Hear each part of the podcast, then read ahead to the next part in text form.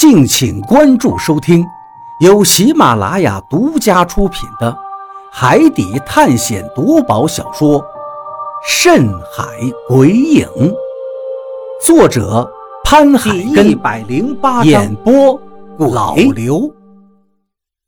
东子应该是渴极了，水被他使劲的吞咽着，看着他的喉结不断耸动。我感觉自己也是一阵口干舌燥。终于，他放下了瓶子，发出了一声满足的吐气声。“你怎么样，东子？”我赶紧问道。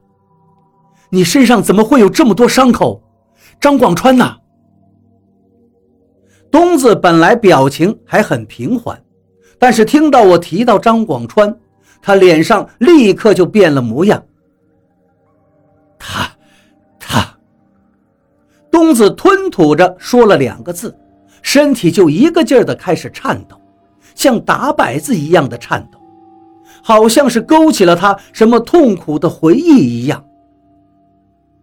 你怎么会变成这样子？我赶紧又追问了一句。东子狠狠地咳嗽了两声。小鱼，对不起你们呀，海牛哥他们呢？我对不起他呀。我被张广川骗到船上去了，他说有人要害我，我害怕，我真的害怕，就跟他上船了。我还，我还偷咱们船上的食物，我不是人呐，我不是人呐！东子抬头向周围看了几眼，没有看到李海牛他们，他脸上的表情更痛苦了。说完这一番话。他狠狠地抽了自己几个耳光，他非常自责，脸上的懊悔不像是装出来的。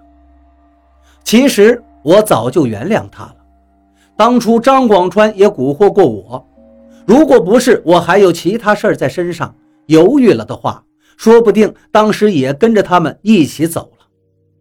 这事儿不能怪东子，我从心里就一直没有责怪他。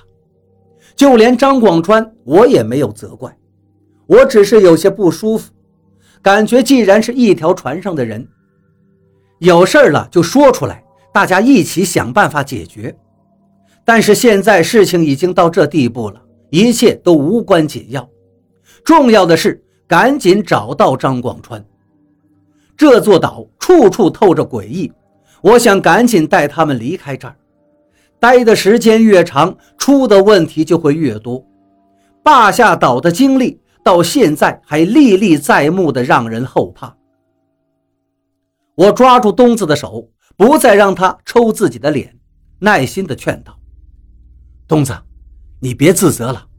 张哥带你走是有他的苦衷的，我们都不怪他，更不会怪你。”听到我这句话。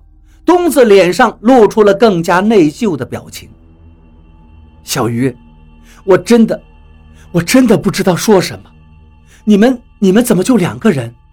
海牛哥呢？他们，他们是不是出事了？东子说完这句话，又狠狠地用拳头砸了一下自己的腿。都怪我，当时只想着走，把食物都带走了。这都好几天过去了。你们，海牛哥他们，他们几个是不是出事儿了？他看着我的脸上露出了一丝关切，他现在应该很想知道李海牛他们的消息。为了给他宽心，我赶紧疏导：“他们没事儿，就在岸边呢，船也在那儿，离你们的帆船并不远。只是这个岛是秃子岛，他们比较忌讳，所以就没有跟我们上来。”我和何洛一起上岛，就是为了找你跟张哥。毕竟秃子岛海牛哥说很凶险，怕你们出问题。说完这句话，我有些后悔了，因为李海牛他们并没有上岛。东子会不会认为李海牛还没有原谅他，所以没有上岛来找他呢？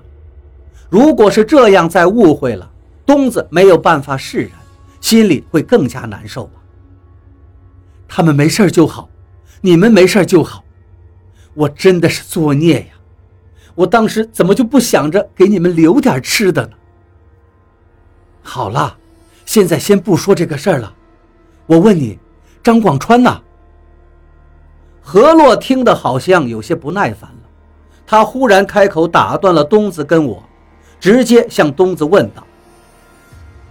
东子抬头看了看何洛，眼神有些闪烁，他应该还是有些怕何洛的，毕竟之前何洛的能力让人很忌讳，船上的人没有不对他深深防备的。他不见了。东子沉默了一下，忽然抬起头对我说道。